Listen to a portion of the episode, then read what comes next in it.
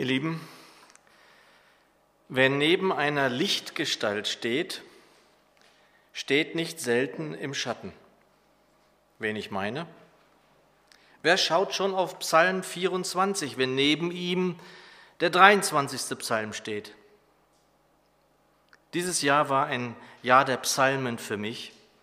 Und dies bekamt ihr vor allem an den Lobpreisabenden zu spüren. Ich hoffe, dass es euch nicht zu viel wurde. Und ich möchte dieses Jahr der Lobpreisabende mit einem Psalm beenden, wie ihr schon ahnen könnt, mit Psalm 24. Warum? Weil sich mit ihm ein Kreis schließt. Ein Kreis, der aufging vorletzten Sonntag, als vom Licht die Rede war, das kommt.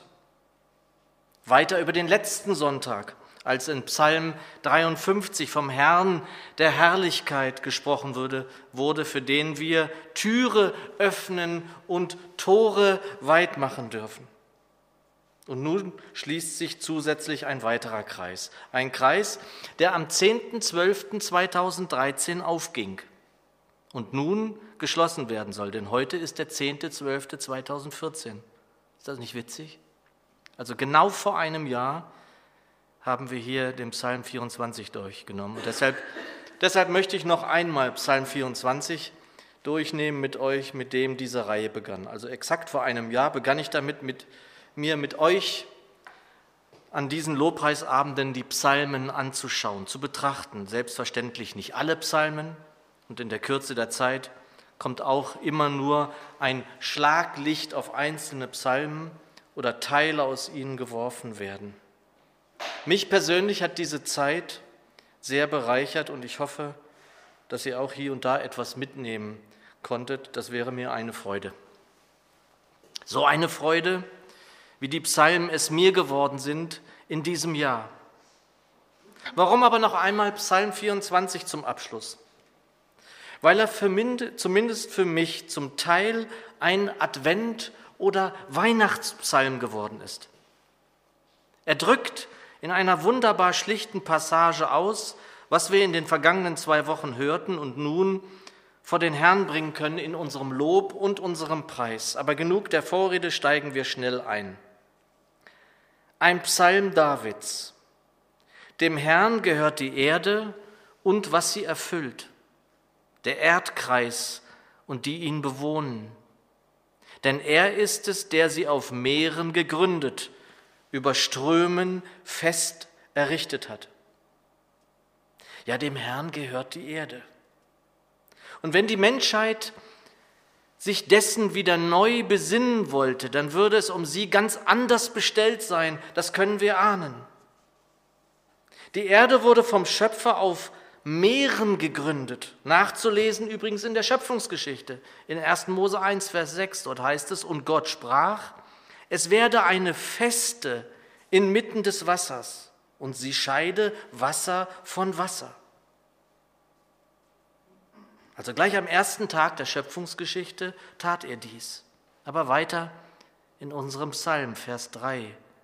Wer darf hinaufziehen zum Berg des Herrn? Wer an seine heilige Stätte treten?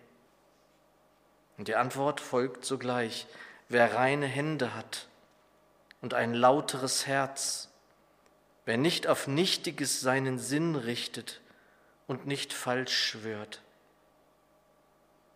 Und wir könnten ja nun sagen, ja, das ist alter Bund. Und in der Tat ist dies alter Bund, wenngleich, was wird hier gesagt? Reine Hände, ein lauteres Herz. Gilt das nicht auch heute?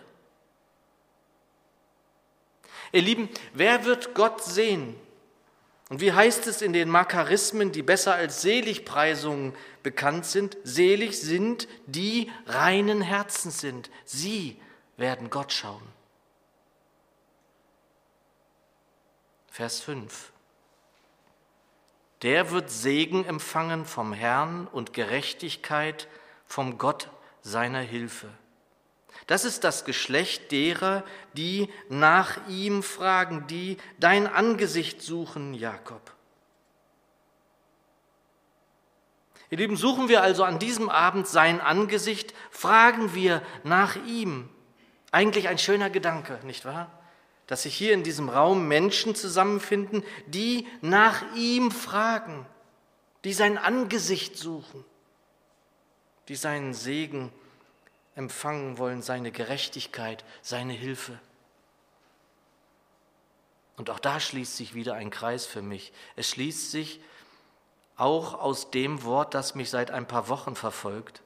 Übrigens auch aus 2. Korinther 3, Vers 18. Inzwischen wisst ihr es schon, indem es heißt, wir alle aber schauen mit aufgedecktem Antlitz die Herrlichkeit des Herrn.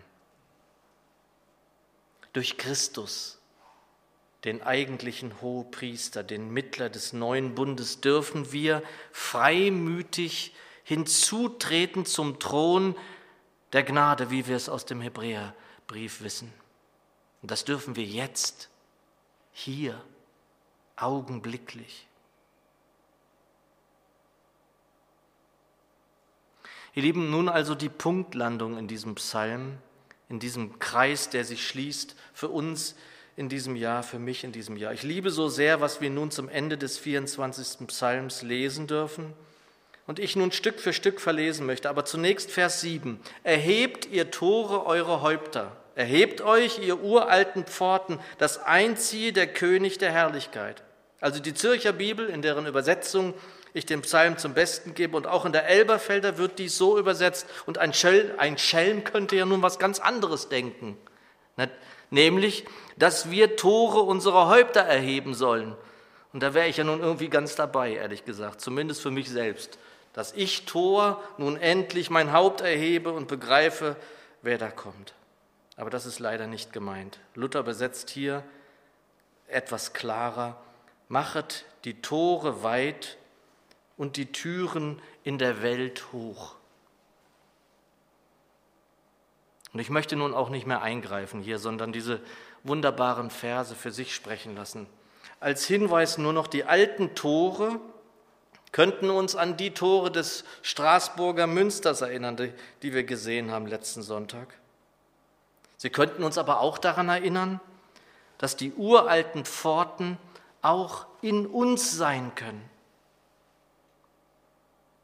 Auch wenn wir es alles schon zigmal erlebt haben, bei mir nun mein 53. Weihnachtsfest in diesem Jahr, von denen ich bewusst dann wohl eher 50 wahrgenommen habe, so soll und darf es uns wieder neu bewusst werden, wer da kommt, wer da kam, wer uns das Heil brachte, wer Licht ist, wer der Herr der Herrlichkeit ist und was dies für diese Welt bedeuten kann, wenn sie es annimmt.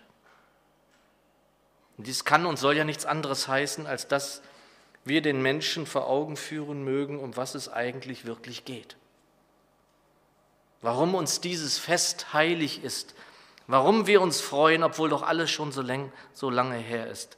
Und so werde ich also noch einmal mit Vers 7 beginnen bis zum Schluss dieses wunderbaren Psalms. Erhebt ihr Tore eure Häupter, erhebt euch ihr uralten Pforten, das einziehe der König der Herrlichkeit. Wer ist der König der Herrlichkeit? Der Herr, der Starke und Held, der Herr, der Held im Kampf. Erhebt ihr Tore eure Häupter, erhebt euch, ihr uralten Pforten, das einziehe der König der Herrlichkeit. Wer ist der König der Herrlichkeit? Der Herr der Herrscharen. Er ist der König der Herrlichkeit. Amen.